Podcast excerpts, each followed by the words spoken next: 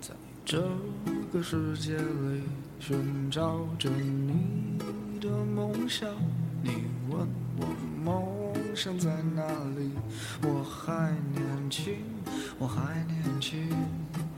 在这里，我们一起走过，我们一起笑过，一起创造多彩多姿的第三人生。时光不老，我们不散。这里是老女孩的 Fun Club，陪您度过一段星光灿烂的时光。Hello，大家好，这里是老女孩的 Fun Club，我是老女孩 Nancy。我是老女孩 Marjorie，今天又到了我们赵医师时间，赵医师好，你好，各位听众大家好。我们今天呢是要做赵医师的专访，前面好几集播出的时候都是赵医师同班的七十四期的国防同学，啊、呃，现在在各个医院、大医院、诊所都是担任很重要职位的。赵医师呢也不遑多让，赵医师。您在铺子职业，嘉义铺子，我去过嘉义铺子好几次。以前我们我做成衣的时候呢，有好多的衣服呢是最后在铺子一家工厂里面做修剪它的线头。知道它在它设在哪里吗？它设在一个田间的中央，然后我们要走一个。好小的进进去，他的那个马路大概就只够他家的货车进出，然后附近呢几乎都是稻田，那放眼望去呢，其实就是交通不是很方便的地方。我是说早期，呃，那边以前是一个铺子工业区嘛。哎，对对对，但是因为我们那时候，我记得我们要去工厂，很多时候都是通宵加班，所以我们晚上有时候要盯在那里看它包装，因为我们要做最后的品检嘛。那个开着车子，我们开着这车子进出来吃饭，我们在回工厂去的路上都没有路灯的，我们都是要靠我们的那个车灯这样子才能看得到田间的小路。早期那边很落伍。早期的大概就是、嗯、呃一九九几年跟两千年初期的时候，但那个时候你们就在铺子职业了吗？还没有，大概二十八十五八十五年的哦，八十五。赵医师您。也应该是有在大城市里面执业过，到嘉义去执业，我觉得这个应该就是所谓的下乡行医吧，服务偏远地区。我觉得这个就是人家讲的这个有呃闽南人的那种赤脚精神，还有这个客家人的应景精神。好，在外加这个。传统中国人的儒家的这种民胞物与的精神，要具备这三种精神，你才有办法去偏乡服务。真的不是我拍马屁，赵医师真的是，我觉得这么多医生里面呢，我朋友啦，或者是啊、听到的大部分都是在大城市。Marjorie，我同班同学啊，那那时候我就一直认为她就是那种非常非常的 City Girl。怎么可能去乡下，在铺子？所以我们今天要请赵医师来跟我们分享一下，在那个时期，八十五年，就是一九九六年那个时候，到铺子去行医呢，真的也不是，一定是经过一个胼手抵足的时期。还好还好，各位听众，我是赵医师哈。前几次都是我请同学来，我做访问。那今天变成公亲变世主，不，所以我还是先介绍一下我自己哈。我是已经一位服务满四十多年的老医生了啊，已经是这个法苍苍，不过还好了，没有吃药药。以前早期的时候就觉得哇，这医生服务四十几年，那不是老成什么样子了？现在回想一下，哇塞，我自己就是这个。就说我还是跟一般的医生一样，就是医学院毕业后在军医院里面服务，然后早期呢完成了一些内科啊、心脏专科医师的训练，那然后又去美国加州大学医学中心这个进修，退休之后又转任到一间民间的区域综合医院担任心脏科的主任。所以这一段时间的话，大概都是在从事这个医疗服务上面。要讲到今天我的这个行医生涯的话，那我先来讲讲我的一些小故事哈。要接受访问啦，老婆就说啦：“哎，老公啊，你紧不紧张啊？”我这人就就很奇怪，该紧张的时候我就不紧张，不紧张的时候就穷紧张。我举两个小故事啊，我我们小学时候三年级嘛。不是要学九九乘法表吗？是，哎，我们那个导师很凶哦，在班上那随时就抽抽问，不会的话，哇，那真是竹条炒肉丝啊，狠狠的啊。所以每次他在课堂上一下来，就东巡西巡，然后看大家都很紧张啊，低着头赶快背啊什么东西，哎，我就不会紧张，奇怪了。他过来，我就跟他一直就盯着他一直走，四眼相望。对，他看着我，看着他，每次他觉得我就一副很胸有成竹的样子。这个老师啊，每次看看我，哎，就过去了。所以老师一看你这样子，就知道你会。哎，以以为我 我还行，其实我不行。这是一个小小故事啊，我都不不紧张。那再讲了，这后面。我到美国进修的时候，就做了几篇这个医学报告，很荣幸呢，就是这个美国心脏学会啊接受，然后在美国心脏学会的大会上报告，啊，很顺利的，哇，那个的场面是很大啊，就像你上小巨蛋一样，哇，底下坐的座无虚席，那是世界上各各地方来的。这个心脏学的专哎，嗯，然后美国各大医学院的哦，各大医学院的这些教授什么都在底下。我那时候不会紧张哎，我就上去只是有点飘飘然的，啊？真是对 对呀，非常。那我就很顺利这样报啊，报完以后还是有一些人问问题啊，我也很顺利的就回答 OK。快结束的时候，起来一位，我一看。哈佛大学一位非常有名的心脏科教授，这样常常在这个医学、这个心脏医学上面发表文章的，叫 William，Will 呃 Wilmon 是还是什么？忘有点忘记了。哦，一副这个咨询你的样子，对啊，一上来就噼里啪啦讲一大堆，他对我的这个报告有点意见哦，对，就讲很多。就叫我回答。说句实在话，他讲的每一个字我都听得懂，但是连在一起我就不知道在说什么了。啊，那基于这个，我们对这个医学伦理的诚实嘛，对不对？知之为知之，不知为不知啊。我就说啊，对不起，教授，你说的我听不懂。好，他就也不吭气，好，又继续讲。又讲一堆，又讲第二个问题，我还是我就说啊，对不起，我还是听不懂。哦，他真的火大了，知道？把手拳头举起来，在空中在挥舞，火大了，然后下去了，就就回座位去了。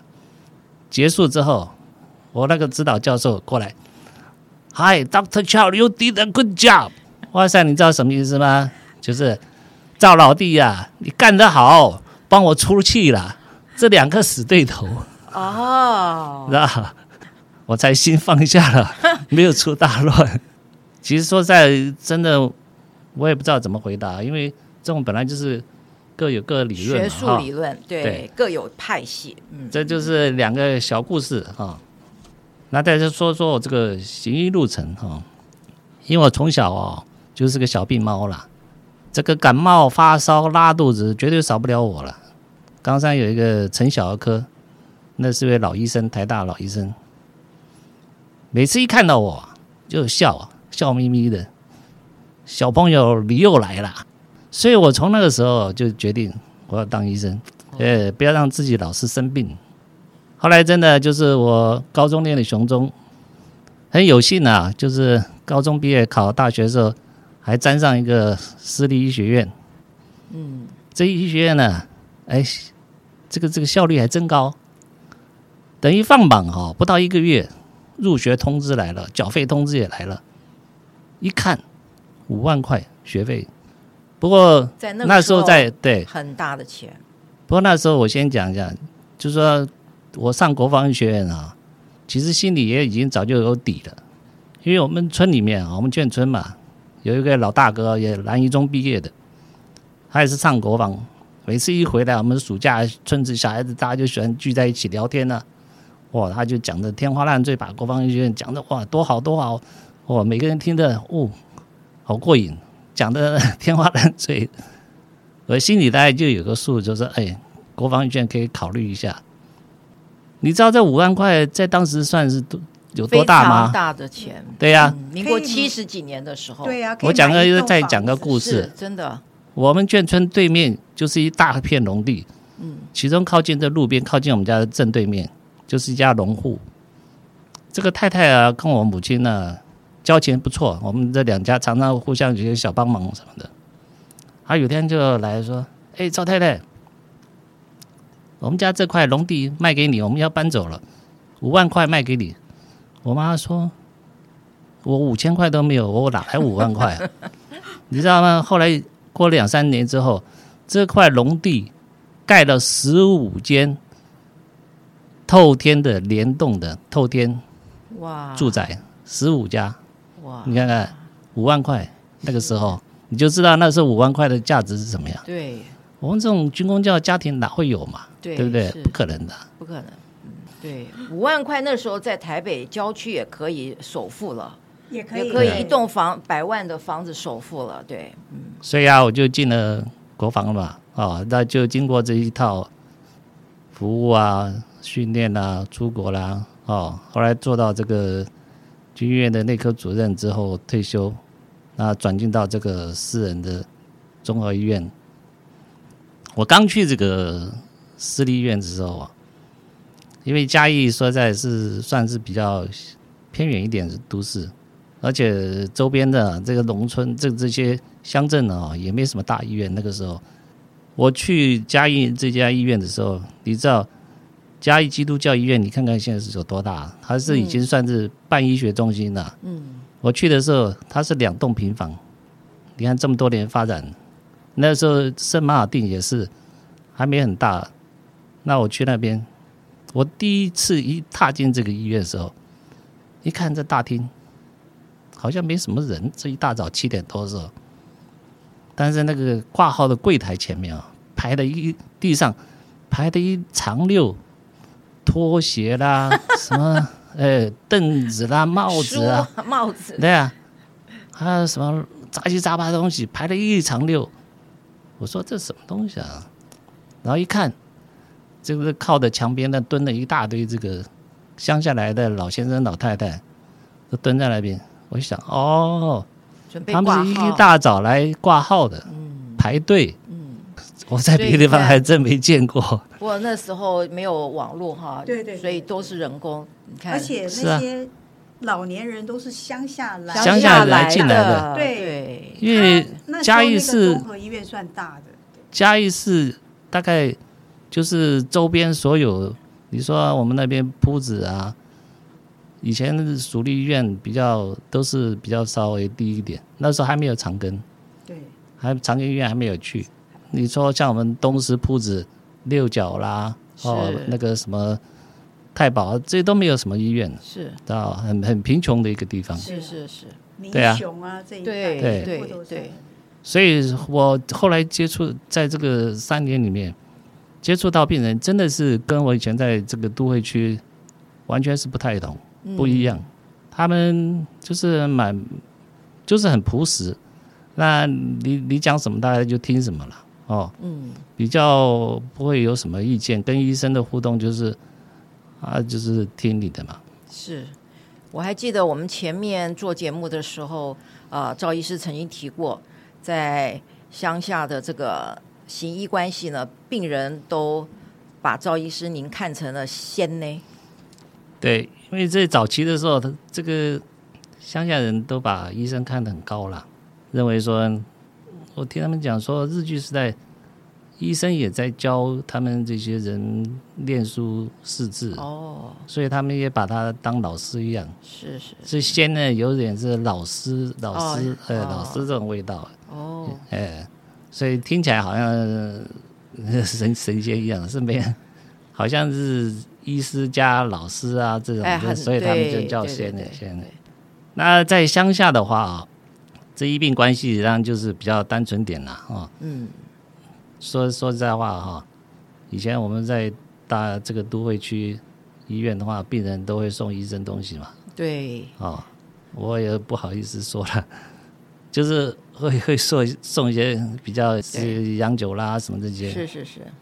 在乡下就不一样，乡下是会扛一麻袋这个玉米到你家，提了一一一篓子这个鸡蛋到你家，他们真的很有热忱，嗯，知道。就是你不得不不感谢他们呐，他们真的是很诚心的就，就就拿他家里的东西来，所以在这种情况哈，你会跟他的除了病人之外，他的家人哦、子女啊这些，有时候你也会接触到哦，尤其像老的，他们就会来跟着带着父母来啊什么的。以前我在那个综合医院的时候，常常在急诊的时候，你就会看到一个老的。然后一群老人送他来，哦，你知道什么关系吗？老的这个中间最老的是父母，啊、哦，一群老的是子女。为什么一群老的是子女？全部的人都送他来看医生啊？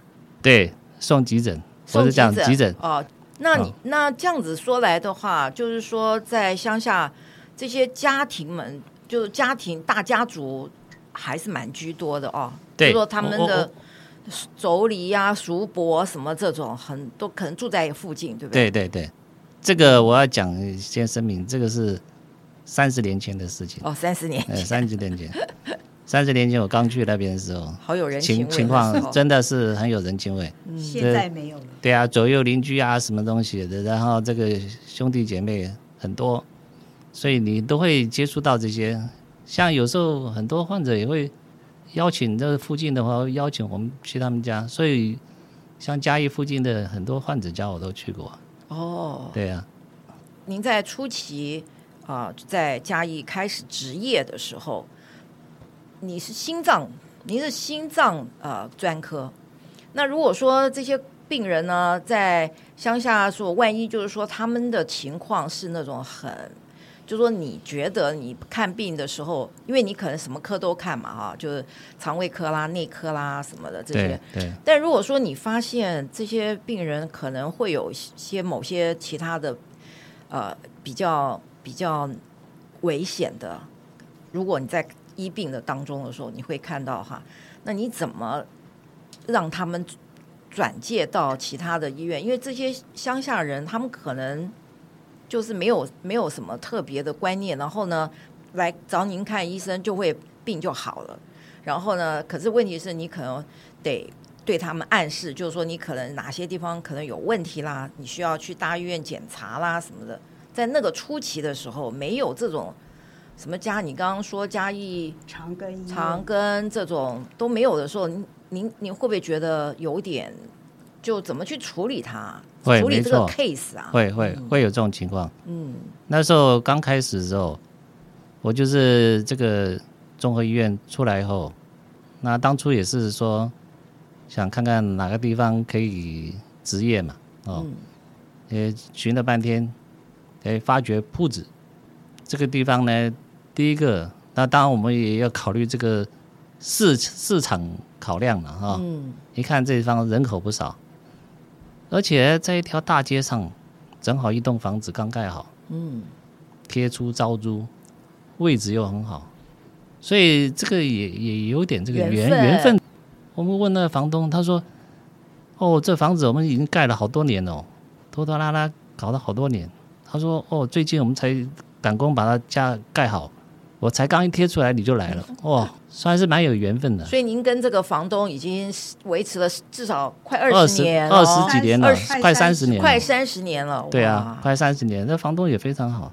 那在这个乡下职业的话，就是你刚刚讲一开始时候哦，真的很多会那个很喘的哦，你你会害怕哦，真的那这个喘的万一怎么办呢？对呀、啊，还好吧那边有个属立医院呐，哦，那个时候还有属立医院。附近，对，就叫他去属立医院。他隔了不知道几年，两三年之后，长庚出来了，哦，才才有这种可以就近。后送就比较方便。对对对对，嗯、很多老的看病，他们的不是叫的一般计程车，他就是村子里面有有个这种人，他就是专门载这些老人啊到处去看病的啊，是哦，收一些车费这样子的。哦，哎，对对，私家的，私家的，对对对，很多哦，哦，各个各个村子里面大概都会有这么一个，常常会他就带这些老人这些跑东跑西的。呃，负责他看完病再把接回来，或是在那边等他，还算不错。我觉得这种情就是，而且都是家庭家庭的这个自用车啊。对，他是没有登记的。哦，没有，对对，没有登记，没有登记，对，家庭自用车。对对对。所以那现在还是这样吗？还有，对，还是一样。我觉得是蛮好的。他们第一个跟这个老人很熟，认识的，对，都是附近的邻居，等于是自己互助啦。对啊，对啊，对啊，嗯。帮助很大了，因为像那都，是像现以现在来讲，老人边上有子女在的，真的在少做。哎，我们后面还会提到这个老人这个问题，所以就在那边开始执业了哈。我不太喜欢，就是有的医生喜欢把病人留在手边哈，像我我就比较觉得不太对劲，我就叫他去去医院去检查，哎，去检查。那你如果说要留在那边，你就在那边看吧。嗯、哦，说实在，我们开业诊所，你真的做不了什么事情了。啊、哦，啊，你这个只能，呃，看看可以控制一下慢性病啊，这些你真的紧急处理，嗯、真的没办法处理。设备没有设备，对啊，没办法做这些。嗯，那我们心脏科那这一代哈、哦，全铺子、六角什么全部这些。到现在还没有一个心脏科医生哦，除了长庚医院以外，连包括属立属立医院、属立医院都是我去看的哦，所以这整个大区域里面都没有一个心脏科医生。其实事实上，我以前也也有请那个一些心脏科朋友说：“哎，你你要不要来做什么？”好像大家都不太一个，还有这个心脏科医生本来就就比较少了。是，对，本来就比较少。是，而且你出来的话，真的说在你也做不了什么事。赵医师，您我们在前面几期的时候，您您这些七十四期的同班同学里面来做唱歌啦、黑骑士，哇，这多才多艺。那赵医师，我知道您也你有写作方面的才艺，你出过一本书叫做《白猿出吼记》。呃，对对对。说句实在话，我跟你讲，我很会唱歌，但是我先声明，我不会看谱。你知道，以前我们在雄中的时候，哇，那个音乐老师啊、哦，超凶的，你知道，我们考试的时候，他就是抽一条乐谱，你上台来把它唱出来。哦，哎，大家就是拼命啊背啊，你知道，雄中只有高雄中学。考音乐时候是大家在练音乐课本的，念音乐课本，念乐理，念乐理，背乐谱，背乐背乐谱，对，背乐谱。哎，熊中音乐是会荡人的，哇，你知道吗？所以我们是五育并进的，音乐是很重要的。真的看的是，以前人就豆芽菜，豆芽菜，五线谱啊，五线谱，对呀，真的，那就是有时候哎。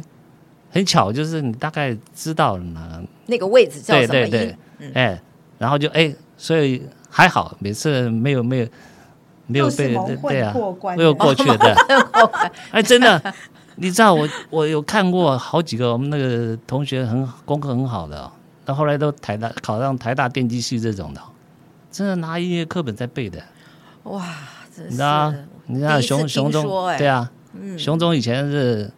是这样子啊？为什么不用唱的，要背呢？对不对？就是唱就好了嘛，就是知道那大家以前就是声学主义，对音乐根本就不懂嘛，是啊，所以我五五线谱以前完全都不会啊。以前老师都是唱一句，我们就跟唱一句嘛，嗯、对不对？我对这个乐谱在真的不行，但是说在我歌喉很喜欢，对我歌喉还不错。这个我可以证明。有一次我们有一次聚会，赵医师就唱歌，嗯，很好听。那我们刚刚提到那本本书，对不对？《白猿出吼出吼集》这本书我大概看了两遍。第一次 roughly 这样子翻过去，然后第二次我因为呃要来这个专访这个赵医师，我就必须要赶快把这个书本呢从头到尾再读一次。我觉得所有的那个文章呢，我被您这个文章里面的一一那个讲述您的母亲的事情大大的感动。对，很多人都对，为什么？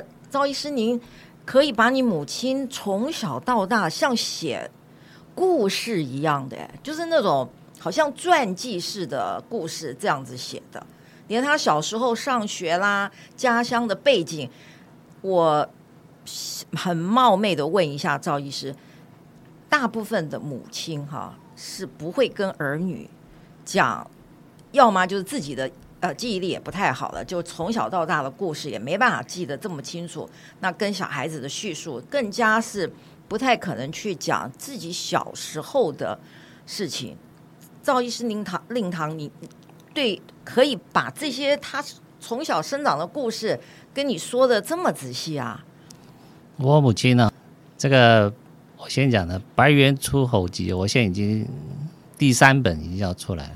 哇！哎，我所以我当初就写这个出吼，我在想还有再吼，再吼，哎，现在还有个三吼，哦，三吼，三吼的话主要是全部都是诗，哦，全部七言七言诗。哦，我为什么会写到这个？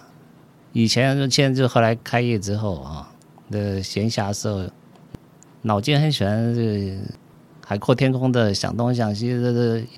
常常会这样子，没事的时候天马行空的想，后来又想，哎，要不要把这些东西写一写啊？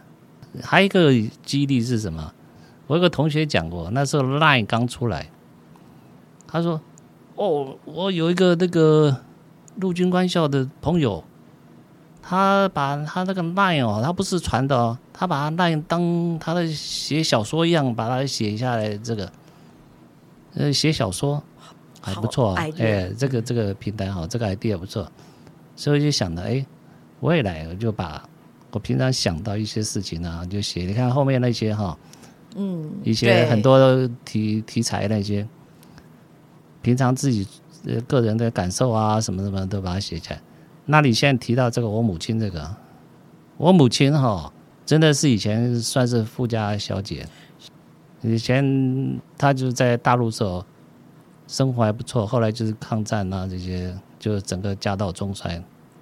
这个我母亲她在省立冈山中学教书，嗯，我母亲口才非常好，嗯，哎，她一口的金片子，对吧？讲讲历史，对，讲历史课，历史课，那讲历史课就是在讲故事一样。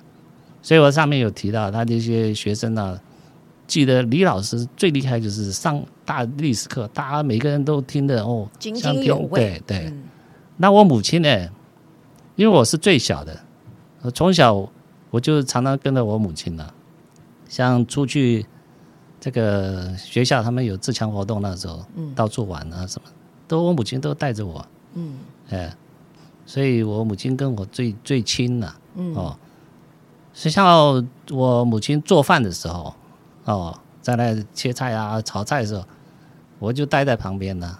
哎，他就跟我聊天呢，他就会把他以前的事情啊，全部一项一项跟我讲，讲很多，当故事一样跟我讲。那您都可以记得这么清楚，你有惊人的记忆力。还好，对这种说实在话，对这种八卦的小事，我记得很清楚。只记八卦。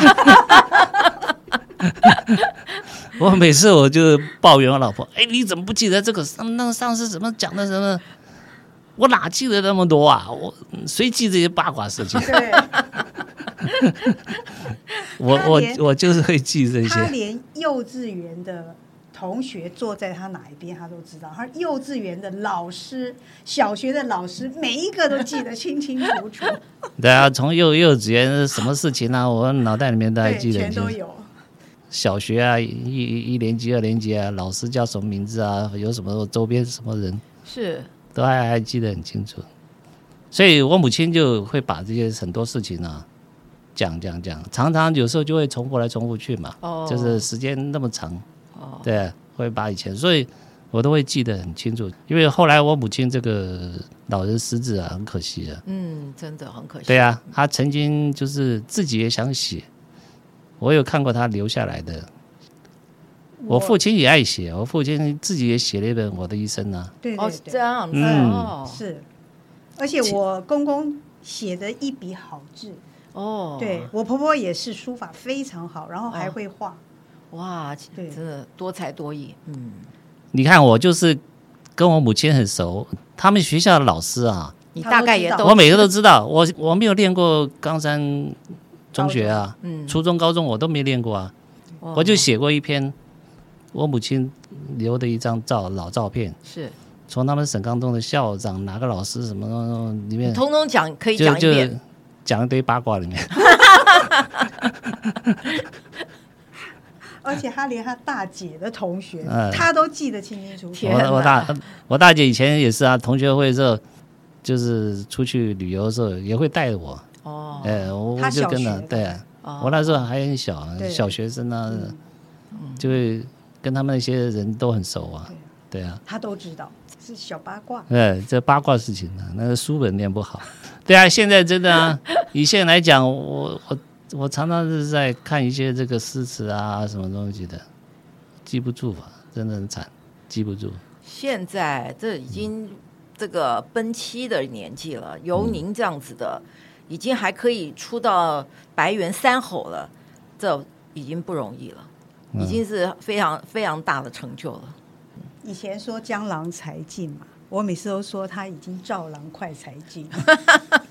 对啊，真的，真的。其实赵医师，那您在那个铺子行医这么多年，而且刚刚您说跟周边的邻居啊，都建立起像朋友那样的关系。对，你应该是很舍不得离开铺子哦。就说这这往后余生，你应该就很舍不得。我们这位 Marjorie City Girl，她每个礼拜她都要上来台北晃荡一下，这样子。那您怎么办啊？你这个这样子来来南北这样子奔波吗？我们是，你应该不适合，我们是不适应台北吧？我们夫随妇随，妇唱夫随，啊，妇唱妇唱夫随，对对对。其实铺子在近几年也发展的蛮蛮快的。其实现在已经城乡没有差太多了啦，已经没有差太多。这个。像你说生活的消费什么各方面，其实都差都越来越近了。你，你，你想要吃好一点或者什么上什么馆子，嘉义市就很近了。对，呃、但医疗上面，我觉得还是城乡差距还是蛮大的。前面有有说到这个这个乡下的独居老人的问题，对对对，这这这个问题，其实在啊乡乡下还是比较照护上面还是比较受到政府的疏忽。对我们，我想对趁这个机会啊，我们来讲讲我在我在乡下看到的啊。嗯，你说谈这个老人问题，说在我不够格了。那个现在已经这个学者专家对这个老人问题早都已经谈很多了。嗯，我只能把我这个周边看到的一些老人的状况哈，实例跟大家报告一下，讲讲。嗯，我有患者哈住在乡下，他就讲说他们村子里面哈。有四层的房子是空屋，哇，那四层哦。我说啊，怎么这么可怕？他说不是老人走了，要不就是跟子女到到哦到城城市里面去住住，到别的地方去，那都是空屋。那像这些很多呢，老人呢，很多是独居。他第一个可能身体状况还好，第二个他就算有小孩，他也不愿意去。因为到了都市区以后啊，他们就是在整天，他们就会说：“我才不要关在那大楼里面。”嗯，因为他一个人也不认识。嗯，他到公园里面，他去干什么？嗯，对吧？所以会会有这种情况。我就讲哈，老年照顾老年人啊，这是家家有本难念的经，不是说子女不孝顺，这还要配合老年人。我就举了很多状况啊。第一个，如果老夫妻两个身体都很好，而且可自理，啊，老两老有一个好，有一个不好，或是两老都不好的，啊，独居的，啊，愿意有人照顾啊，啊，不想人照顾的，哦，这是一一类。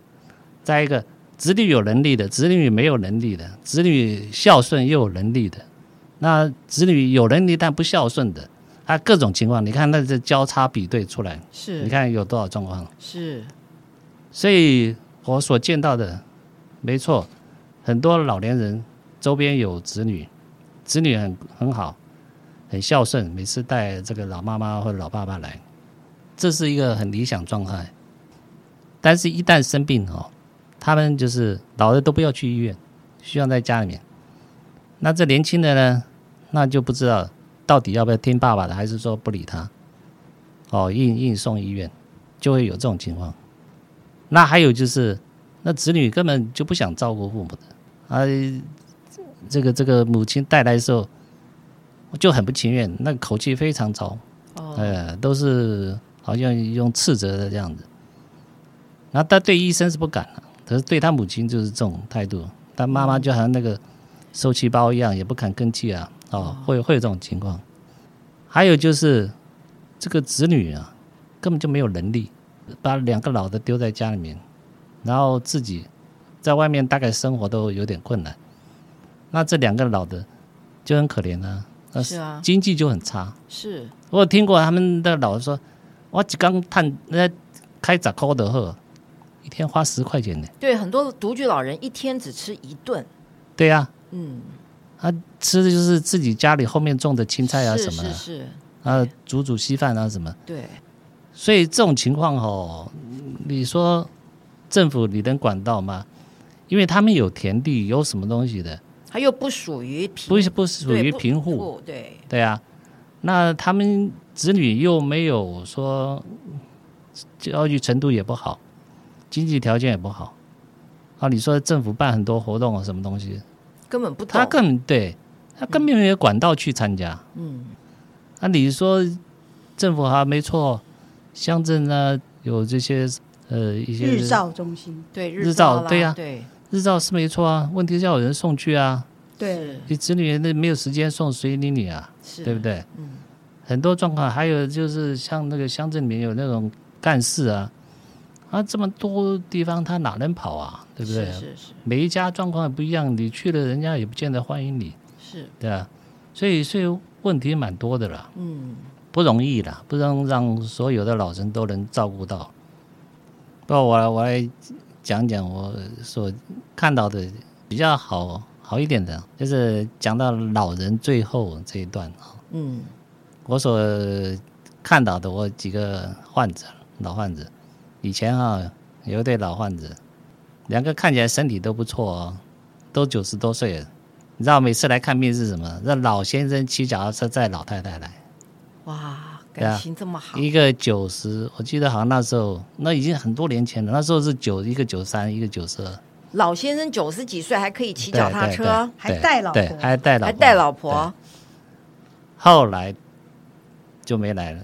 听说太太后来过世了，先生不到两个月也走，了。对，我发觉哈。真的，这个老年人夫妻两个哈，这个相依性非常强。是是是是，对啊，相依为伴的这种感觉。对啊，我所看到哈，还有好几个例子都是老先生带着老太太，那个老太太呢，每天都啊病恹恹的样子，知道吗？你就会想说啊，你看这先生身体还不错，这个老太太这个样子，可能这老太太会先走，你知道吗？到最后。全部都是先生先走，结果这老太太还活了好多年，可是只是这种带太太来，那太太这种状况，结果太太先走，先生哦，很短期有一个第二天走了，你知道吗？还有一个我记得是好像也是一两个礼拜就走了，所以您的意思就是说，夫妻两个人如果是太太太太先走，对，男人很快也就跟着去了。对对对对，但如果说是男男人先走，太太还能够撑一对女段时间，性的比较坚韧，比较坚韧。对嗯，我所真的是我所观察到是这样的。对啊，我的父母亲也是啊。现在几乎哈、哦现在几乎我看到单身的哈女性哈比较多，比较多，真的，因为女性的这个寿命比较长嘛。对啊，嗯，年纪大的人哈，那，应该是行动上面不太方便也好，或者是呃，就是不太愿意、不太乐意跟人的交流，所以现在变成越来越封闭，也没有什么社交活动。是我一个好朋友，他们现在在做社会企业，然后他们在台北，他们就先成立了一个叫做道卡丘